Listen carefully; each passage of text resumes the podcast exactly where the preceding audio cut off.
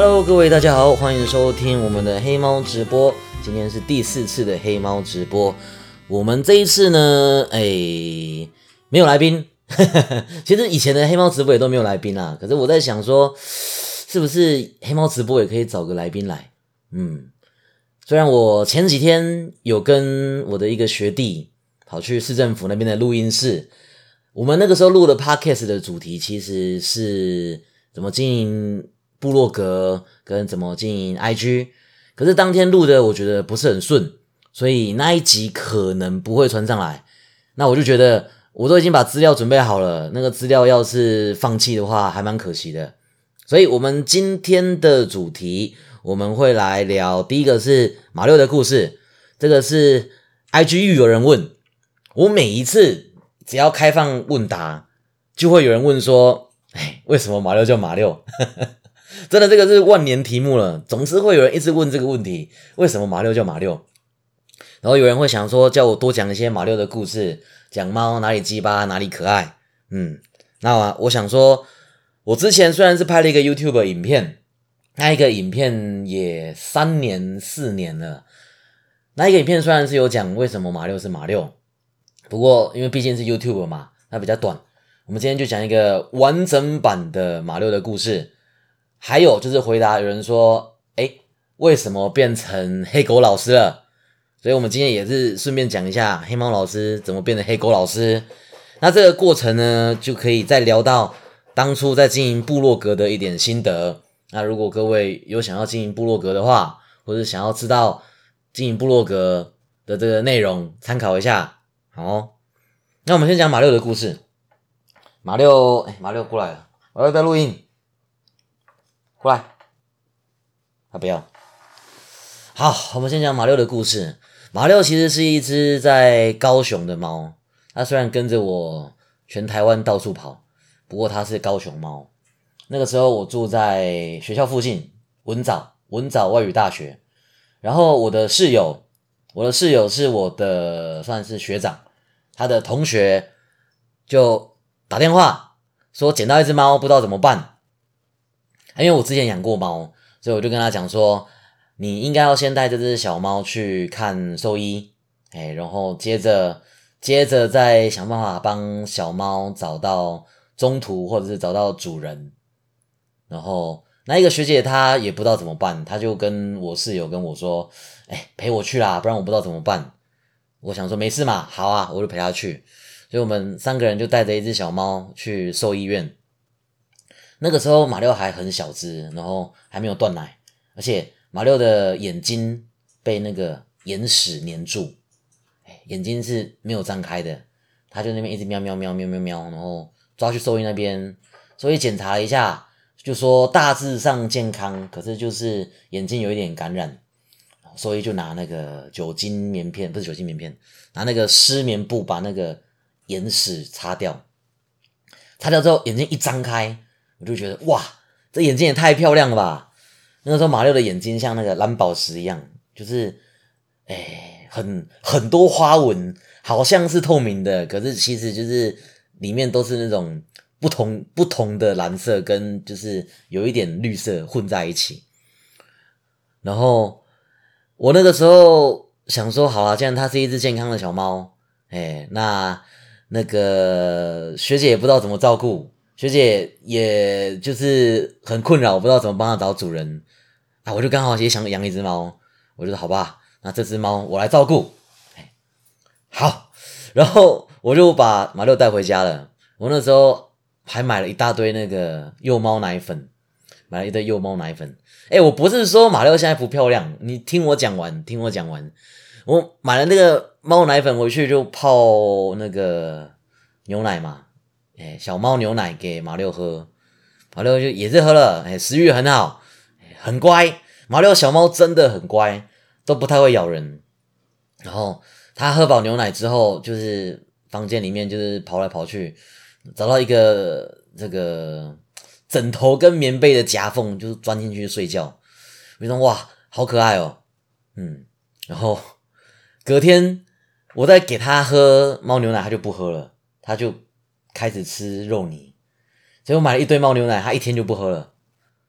挑嘴从第一天就开始挑嘴，然后他吃肉泥也是吃大概一个礼拜又不吃了，哎，幼猫肉泥吃一个礼拜不吃了，哎，开始吃那个干干干粮，那个时候喂它吃马丁马丁幼猫饲料，马六吃的很开心，嗯，后来开始慢慢有点长大了。开始皮了，开始会搞破坏，开始会咬人。然后这个时候，马六的眼睛变颜色。我刚刚为什么要一直强调眼睛是很漂亮的蓝宝石？是因为一开始眼睛明明就是蓝色的。哎，我那个时候还本来想要叫马六叫蓝宝石，叫 s a p h i r。对，然后结果结果才养大概两个月，马六眼睛就变成黄色的。我就想说，还好当初没有把他的那个。名字叫做 s a p h i r。那马六为什么叫马六？是因为我之后之后到那个普里，之后到普里，我的室友知道我捡了一只猫，就跑来找我玩，哎，然后就问我说他叫什么名字，我就说还没有取。接着他就开始开玩笑，就取一些很智障的名字，会黑色的嘛，哦哦，奥巴马，哎，然后接着就说好。那个取数码宝贝的名字，战斗暴龙兽，奥米加咆哮兽，加鲁鲁兽，钢铁加鲁鲁兽。接着我们就在开玩笑啊，不然就黑的嘛，黑头车嘛叫变鲁，哎，变鲁。然后不然摩托车嘛叫阿万，叫阿路。然后因为我之前那个时候很喜欢汽车，然后我朋友知道我喜欢马自达的车，然后不然叫阿叉八，叫做 FC。叫 F D，哎，不然叫马六。讲到马六的时候，马六就突然喵一声，哎，马六，喵。然后朋友就，哎，有反应呢，马六，然后又喵，哎，总共喵了三声之后，好吧，就叫马六了。不过其实只有那一次他有反应，其他其他时候叫他名字他也不太理，哎。然后那马六的小时候是在普里。那个时候啦，你还可以把它装在笼子里，然后带到山上，然后它就可以是球场旁边跑来跑去。可是之后就变成一只宅猫，就是你只要把它关进笼子里，它就一直喵，一直喵，狂喵，喵爆。不管是坐摩托车、汽车还是火车，不管只要把它装进笼子里，它一定是喵爆。嗯，这个故事有没有考虑要打起来放着呢？有故事。跟 YouTube 都有，可是还是一直被问。我想说，今天我再录一个完整版的 Podcast，以后我就再也不要回答这个问题了。以后我就直接丢连接，哎，看你要看 YouTube 连接还是 Podcast 连接，哎，然后，哎，讲到哪？马六小时候其实还蛮乖的，哎，它虽然会咬人，可它咬人也不会很痛。它会抓人，可是其实也不会出爪子。那每次我破马六咬人的影片，都会有人跟我讲说：“你要教啊，哎，你要跟他讲这样不对啊。”然后就会给我很多管教猫咪的方法。我只能跟大家讲，我真的有从马六还是小猫的时候，各种方法我都试过了，包含了大声喊、哎，拍鼻子、拍屁股、喷水，然后用手指戳舌头、用手指戳喉咙、弹鼻子，哎。压制猫咪咬回去，全部都试过了，可是它还是会咬人。哎，我想说算了啦，反正哎马六来了，我想说反正马六已经这样子咬人咬十年了，无教化可能了，给他咬吧，反正大家喜欢看他咬人。好，然后普里那段时间过了之后。嗯，在普里的时候，常常房间会飞来一些虫，马六就会去追那些虫。马六以前很会抓蚊子，以前那个我那个墙壁上都是血迹，蚊子只要停在墙壁上，马六就跳起来把它扒死，墙壁上就有血迹。然后长大之后就不会了，像以前在普里的时候啊，有一次晚上我房间里面飞进来一只萤火虫，然后我就哇，萤火虫哎，好酷哦，我就把我的电灯关掉。把电灯关掉之后，萤火虫就在那个房间里面亮亮亮亮亮亮，然后就不见了。打开灯就看到一只黑色的猫在那边在那边在那边搅，在那边嗯好吃，yum yum yum。它把萤火虫吃掉了，它以前什么虫都吃，抓得到都吃。可是现在变成一只挑嘴猫，变成一只挑嘴猫。那接下来最大的问题出来了，之后开始工作了，先带去花莲，然后带去台北，然后去补教上班，带回屏东。带回屏东之后呢，哎，因为屏东很热，而且因为我们家很多奇奇怪怪的东西，我们家屏东住透天，五层楼，每一个楼梯间都有什么玫瑰石啊、花瓶啊、花盆啊，啊，就很怕马六把这些东西打翻，所以我那个时候都把它关在我房间。其实马六以前也是都住房间啦，可是因为屏东比较热，然后我那个时候又不在，然后屏东有一个农地，老是回农地，然后。我们家的农地狗跟农地猫就会跑来撒娇，所以我可能是这个时候把跳蚤带回去，然后马六就种跳蚤，种跳蚤之后他就一直舔毛，他就觉得很痒，一直舔，一直舔，一直舔，舔到肚子都没有毛。之后就算他的跳蚤好了，就是带他去洗澡嘛、药浴嘛、梳毛嘛，点那个找不到，就算他已经没有跳蚤了，他还是常常觉得有跳蚤，他就一直舔。那个时候肚子完全都没有毛，而且还有一点红红的。它的那个手啊、脚啊，都也都没有毛，连尾巴都有一段没有毛啊。可是现在现在好很多了，现在毛几乎都长回来了，所以现在马六又是一只健康的鸡巴猫。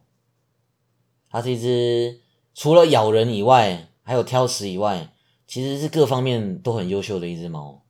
对啊，它不搞破坏，不破坏家具，哎，它就只有每一只猫都会有的毛毛病啊，像。吐毛球啊，哎呀，咬人啊，踩人啊，暴冲啊，这些每一只猫都有，嗯，大概就这样了吧。马六的故事，那马六现在是十岁了，马六现在是十岁，希望他还可以再活个三十年就好，不要求三十年就好。他剪指甲很乖，洗澡洗澡也很乖，哎，他真的就是 别人别人家剪指甲都是暴冲，然后。反击，然后洗澡就是害怕狂喵不配合，可是马六一放进浴缸里面，他就就冷静了，他就知道自己逃不掉了，就接受了他的命运，乖乖的给你洗，剪指甲也是一样啊，就给你剪，嗯，好模范猫咪，而且它还可以，它还可以就是养主人，骗赞接工商，练财神猫，虽然就是。个性有点鸡巴，就是他现在就是在我身边绕来绕去，然后又不给抱，又不喵，他只觉得人类干嘛要对着一个奇怪的棒棒一直讲话？嗯，好，接着还有一个很常见的问题，就算是现在聊天室有人在问，就是有没有要养别只猫？其实本来是有，本来是有，可是有考虑到马六是一只不亲人、不亲。猫马六，它只会就是 在熟悉的人前面放松，就是只要有陌生人来，它马上就会躲起来。然后陌生人如果接近它，它闻一下味道不喜欢，它就炸毛，然后哈气。那至于是其他的猫，马六还没有跟其他猫好好相处过。以前在普里的时候，哎，房东养的放养猫经过窗户，马六就是哈气。带回屏东的时候，屏东农地猫隔着笼子也哈气。之后我们出国的时候，把马六寄养在我哥那边，我哥的猫都很友善，马六还是哈气，然后都不出去交流，都躲在小房间跟自己的那个笼子，打死不出去，打死不交流。所以我在想，如果找一只猫陪他，马六不见得也能接受，而且搞不好他的那个舔毛症又会更严重。所以一直在犹豫啦，啊，再来，其实我的我的生活其实严格说来也还没有到很稳定的情况，因为我之前就流浪教师嘛，到处跑，现在前一阵子是专职的游戏实况组，哎，后来变成内容创作者，可是我之后可能会考虑回教育界，嗯，我最近其实是已经在一间学校帮忙上课了，哎，虽然那个是有点类似短期的。去救火的，去帮忙的，上到暑假，对啊。假设啦，假设万一哪一天可能又考到另外一间学校，那搞不好又要搬家了，对。所以新的小猫这件事情，就是看有没有缘分啊。而且怎么讲，很多人找到小猫都是从中途那边拿，可是我对于找中途这件事情很害怕，因为我看过很多，哎，过度谨慎的中途，而且我也有看到我的其他的网红朋友，因为中途的关系吃到苦头。嗯，这其实其实也不是谁的错，就是中途有些中途他们对于猫非常的谨慎，谨慎到就是可能还要签什么东西啊，然后还要家访啊，各式各样的问题。我另外一个朋友他也是网红，他他就家里本来就已经有三只猫，他之前就是在领养了一只猫，然后。那一只猫呢？中途已经说是健康的小猫，就他领养回去才发现那一只猫有猫癣。可是他本来家里养的猫是爱滋猫，所以就算是猫癣，可能也会对原本的猫就是造成很大的威胁。所以他就只好问中途说能不能把这只小猫带回去？对，把这只小猫带回去。那这个。专有名词叫做退猫，退猫是中途的大忌。哎，你只要退猫，你就是 十恶不赦坏人。然后那个时候中途就一直骂他，然后你怎么可以这样不负责？哎，你怎么可以领养了还要退猫？这样对小猫是很危险，是一个伤害。然后我朋友就觉得说，他这也没办法，那不然我帮他找主人。哎，他就找主人，找到了，找到别人帮忙养，他就把小猫就是给他的朋友。就中途这时候又回来，就说好吧，那猫可以带回来了。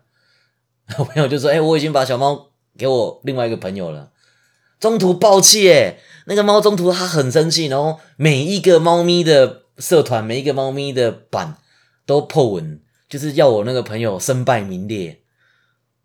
然后最后就是哦，真的是闹得很不好看，所以我我就其实很怕，我想说。我就帮你照顾了这只猫咪，我把这只猫咪带回来，我就是这只猫咪的家人了。为什么养只猫要弄得好像离婚，然 后争取小孩的抚养权一样呢？对啊，所以我就有点害怕，我就真的有点害怕。毕竟，哎，如果真的再带一只猫回来，它就是黑猫老师专业的看板猫。对，那可能很多猫中途就会。特别注意这只猫，或者是搞不好他就会讲说：“哎，我养猫就是养猫练财之类的，多少还是要顾一下这种各式各样的评论。”就是第一点，就是第一个看马六喜不喜欢嘛，马六要是不喜欢，那就很麻烦。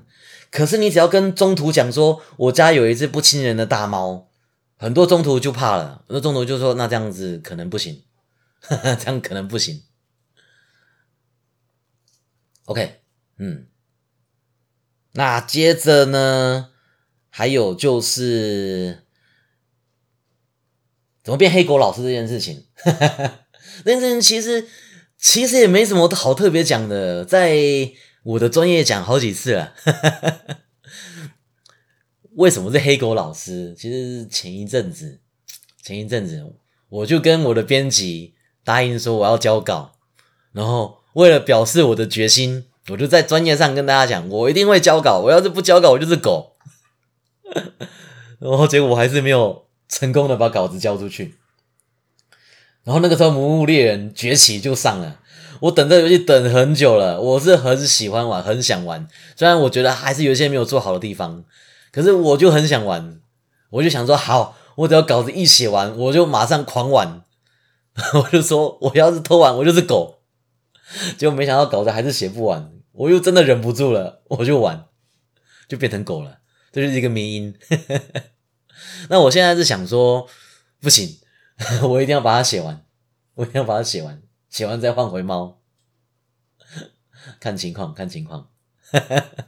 结果变成现在我在到处这个留言的时候，坐标之力一发动，黑猫小队员跟上来都在汪汪叫，也还蛮可爱的啦，也还蛮可爱的。不行啦，我一定要，我一定要变回猫啦！我希望至少这一两个礼拜一定要变回猫。我希望这个周末就可以变回猫，就不用再用这个狗的皮了。那在之前也有人在问说为什么会叫黑猫老师啊？这个这个故事我也是讲了好几遍，好几遍。其实之前我的笔名叫做鲑鱼，鲑鱼轩，就是寿司郎特价那个鲑鱼。可是当时无名小站时代，我要开始认真经营我的网络人气的时候，我就发现用“鲑鱼”这个字没有办法被网页搜寻到，搜寻到的一定是生鱼片，一定不是我。所以我就想说，好，那就算了，改名字，当机立断。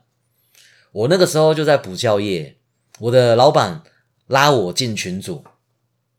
然后群组里面有很多其他的行政人员嘛，其他行政人员不一定英文很好，他就看我的名字，我的英文名字叫做 Kurt，他们不会念，那他们看我头贴是一只猫，他们就叫我黑猫老师。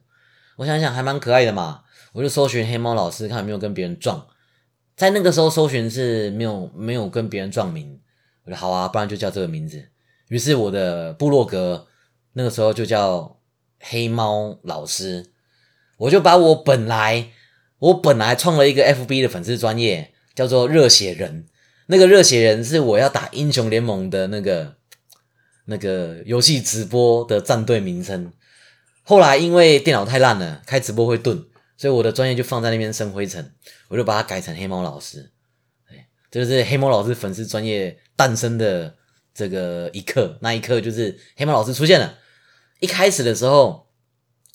还是讲一些生活趣事，还有就是我在部落格时代那个时候，一开始一最最最最一开始红的时候是在写笨文，PPT 有一个版叫笨版，大家在上面会分享自己遇到就是很蠢的故事，对，然后我写这些故事的时候都会得到很多的推文，大部分十篇有九篇会被推爆，所以我就一直写笨文，一直写笨文，无名小站的时代那个时候也拿到了大概。一百万的人气，我是最后一批的百万布洛克。之后跳到匹克邦，跳到匹克邦之后，我就开始写一些游戏攻略。那其中 Pokemon Go 的游戏攻略跟翻译，哎，带来了很多很多的人气。接着写甲虫，也有很多很多的人气。写水族，也有很多很多的人气。对，历史故事就没有了。历史故事在 FB，历史故事在 FB 人气很高。分享数也很高，也很有那种讨论热度。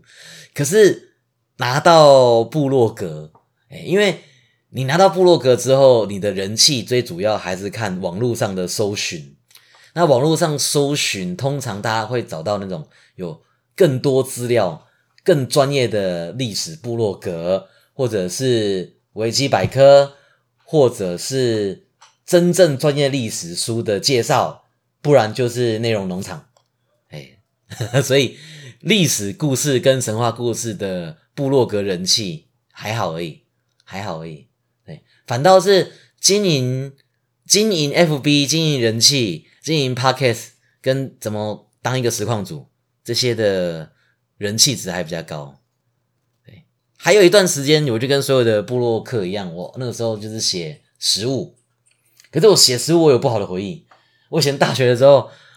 写那个餐厅不好吃，就餐厅威胁要告我，我那时候就很害怕。我那个时候，我那个时候表面上我硬着跟人家干，就是我就写这个东西很难吃，店员态度很差，然后店家就说要告我，我就把那个店家要告我截图贴到我们大学的 BBS，然后让大家就是带风向去骂他，去抵制他。可是其实我真的超怕，因为我们大学，我刚刚说我大学第一间是文藻大学。接下来我读第二间大学是暨大，就是日月潭旁边，它叫做国立暨南国际大学。可是因为有时候讲暨南会被开玩笑，所以我们有时候会讲暨大、暨南、暨南大学。哎，暨大在普里，普里都是黑道，普里一大堆黑道，因为这些黑道是台中来的，台中的黑道要是出了事情，他们就来普里避风头；要是要被抓了，他们就可以躲到山里面。要是有事情要处理，随时可以回台中。所以我们有一条街叫做简餐街，简餐街几乎都是黑道开的。我得罪了那个店，就是简餐街的店，我就真的很怕有黑道黑道来弄我。我那个时候，我把我部落格里面所有提到我名字、提到我朋友还有我露脸的照片全部删掉。从那一件事情之后，我就真的怕了，我就不写烂的，只写好的，我就只写只写那种至少要我会回回去吃一两次，我会回购，我会回购一两次以上的店，我才写那种不好吃的，我就不写了，我就不写了，怕麻烦。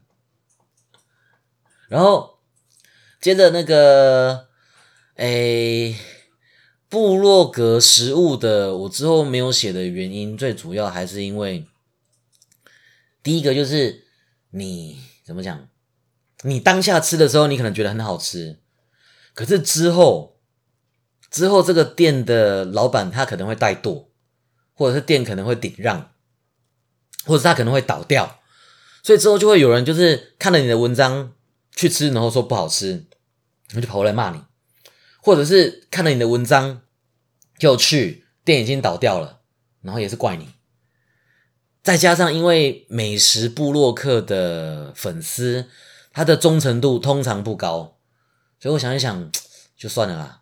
哎，我那个时候改写三 C，是我在那个皮克邦，我的分类其实是三 C 部落客。我其实也是写了很多三 C 的开箱啊，可是因为我那个时候还是穷学生嘛，哎，三 C 部落客，你想要写开箱，你要有东西可以写啊，你。美食部落客，你不管怎么样都要去吃饭。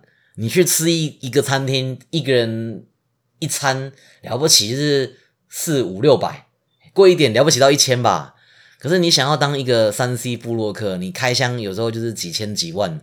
对，我的那个时候经济没办法负担这么多，所以所以之后主要的部落格的文章都还是就是养虫、养鱼、游戏攻略。那现在啊，以现在来说，现在很多人经营自己的自媒体嘛，经营 FB 啊，经营 IG 啊，经营推特啊，已经越来越少人在用部落格了。可是其实，如果你想要经营你的自媒体，我还是会建议你还是要有一个部落格。哎，与其讲说你要有一个部落格，不如讲说你要一个网站，你要一个网站，然后你的那个网站呢？因为不是每一个人都有自己架站的能力，也不是每一个人都有时间去跟那些网络空间，哎，斡旋，跟他们就是去谈那个空间怎么架啊，去看那个流量啊。所以通常我会建议，就是你就找一个平台，你去找皮克邦，你去找 WordPress，等，你去找 Blogger，你就弄一个。接着有一个很重要的就是广告，因为有流量，你就有广告收入。你去匹克邦的话，匹克邦的话，你的名气、你的扩散率会比较好，因为匹克邦的背后是 PC Home，是网家，后台很硬，所以它的 SEO 做很好，搜寻引擎比较容易找到你的东西。可是呢，匹克邦他妈黑心部落格空间，匹克邦它的那个广告，它卖你那个去广告功能。就是你去他的后台，你可以花一个月，好像是六百还是八百。你买那个广告之后，你就可以把你的部落格的广告去掉。可是我每一篇文章都在帮你拉人气，我的每一个文章每一个月帮你拉了就是几万、几十万的人气，结果你还要跟我收钱，这不合理啊，跟 FB 一样不合理啊。最气人的是，你付了这笔钱哦，你已经付了这笔钱了，他去掉的广告只有电脑版，手机版的去不掉哎。现在的流量有六成是手机版，结果你花了七八百块，哎，七八百块已经可以买一个空间买一年了，然后你去不掉你手机版的广告，哎他，手机版广告也是乱插。就是有时候就插在你很生气的地方，你不能指定它插哪里，它会直接嘟在你文章里面，就真的是很受不了，就真的是很受不了。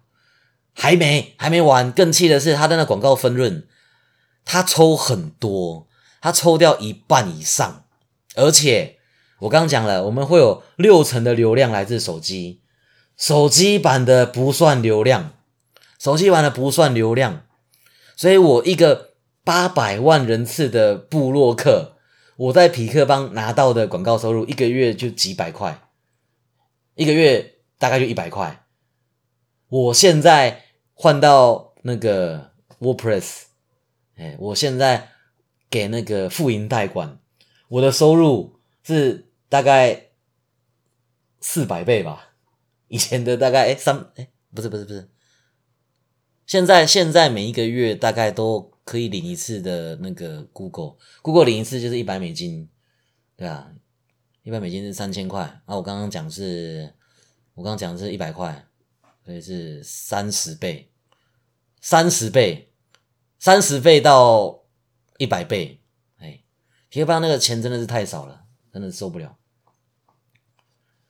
啊，当然啦，当然就是，嗯，它大啦，它大啦，它的平台的那个界面可以帮你带来流量。对，那如果你今天想要写部落格的话，现在还有就是那个那个叫什么坡坡代利，坡坡代利比较适合女生。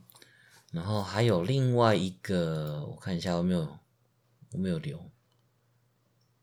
还有一个新的空间，新的空间是，或者你可以写 Medium。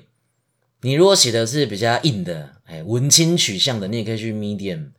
好，然后，哎，你如果喜欢干净的界面的话，你也可以去方格子，或者是去探路客，这些都可以。不过我个人建议还是用 WordPress 自己架，或者是用 Blogger 自己架。这样子，你有你自己的空间，你就不会被平台掐住喉咙，然后你的广告收入也也会比较高。虽然 SEO 可能会比较差，可是你迟早还是要面对要变现，还是要赚钱。对，所以我建议啦，我建议 Blogger 跟 WordPress 就好，除非你真的是觉得说算了啦，我就写爽的，我就写爽的，然后我不不发照片，我就只发文章内容。哎，你如果只发内容的话，你就去方格子跟 Medium，对，那你如果说我是写爽的话，你就探路客、匹克邦、破破代理，大概就这样了，大概就这样了。好，经营部落格有一个很重要的原因在于，你经营那个 FB，你经营 IG，你经营推特，他们对于 Google 的资源能力很差。而且这些的平台，他们各自有各自的限制。像 Twitter，Twitter 我记得好像就是你只能打两百五十个字吧，两百个字还两百五十个字，你不能打很长的文章。扑浪也是一样，所以你的文章很难被保存。通常放超过一两年之后，你的文章可能也会消失，跟 FB 一样，它没有办法好好的把你的作品保存下来。所以这个东西我们叫长尾效应。你今天你费尽心思打了一篇好文章。你当然希望它的效益越大越好。像 FB，你打一篇文章丢出来，三天之后、一个礼拜之后，可能就没有人看到了。可能过一年会有一下那个动态回顾，可是原则上大家就不会看到这篇文章。你想要搜寻，除非对方的关键字真的是巨细靡遗的打出来，否则搜寻引擎通常也找不到 FB，找不到 IG，找不到 Twitter。通常，所以你要是有认真打文章的话，你还是要有一个。部落客把你的作品留下来，要一个网页，要一个部落格，把你的东西留下来。嗯，然后呢，现在的这些媒体啊，其实其实它叫微部落客啦，哎，微部落格，就是你可以把你的资料打上去，可是因为没有办法保存，这点就很麻烦。嗯，你如果自己架站的话是最好。但是不是每个人都有能力自己写自己的网页，嗯，好，差不多就这样了。哎，我们呢今天回答三个问题都回答完了，那接下来聊天室的各位有没有想要问的啊？我 IG 也有破一个问答，看一下 IG 大家有没有问的问题。我觉得有一点不是很想要在直播的时候再开 IG 的问答了，因为 IG 的问答都是。不太有营养的，我应该要学其他 VTuber 开那个棉花糖，可能会比较找到一些真心想要问问题的人。哎，现在 IG 打开，有人说关于马六的都听好。我刚刚讲的是马六，鸡巴猫萌在哪里？我刚也有讲，马六马六是一只傲娇猫，它不太会直接撒娇，就是它不会像其他的猫，就是比如说。跳到你的大腿上，然后那边蹭你啊，呼噜呼噜啊，马六会待在一个它看到你的地方，可是你要去摸它，它又不给你摸，你要去抱它，它也不给你抱，它就一定要留在跟你同一个空间。它什么时候会撒娇？只有就是刚睡醒跟就是晚上要睡觉的时候，而且跟温度有关。温度低于二十四度，马六撒娇度就会增加大概三倍；温度高于三十度，马六就不撒娇了，热个半死，根本不想接近你。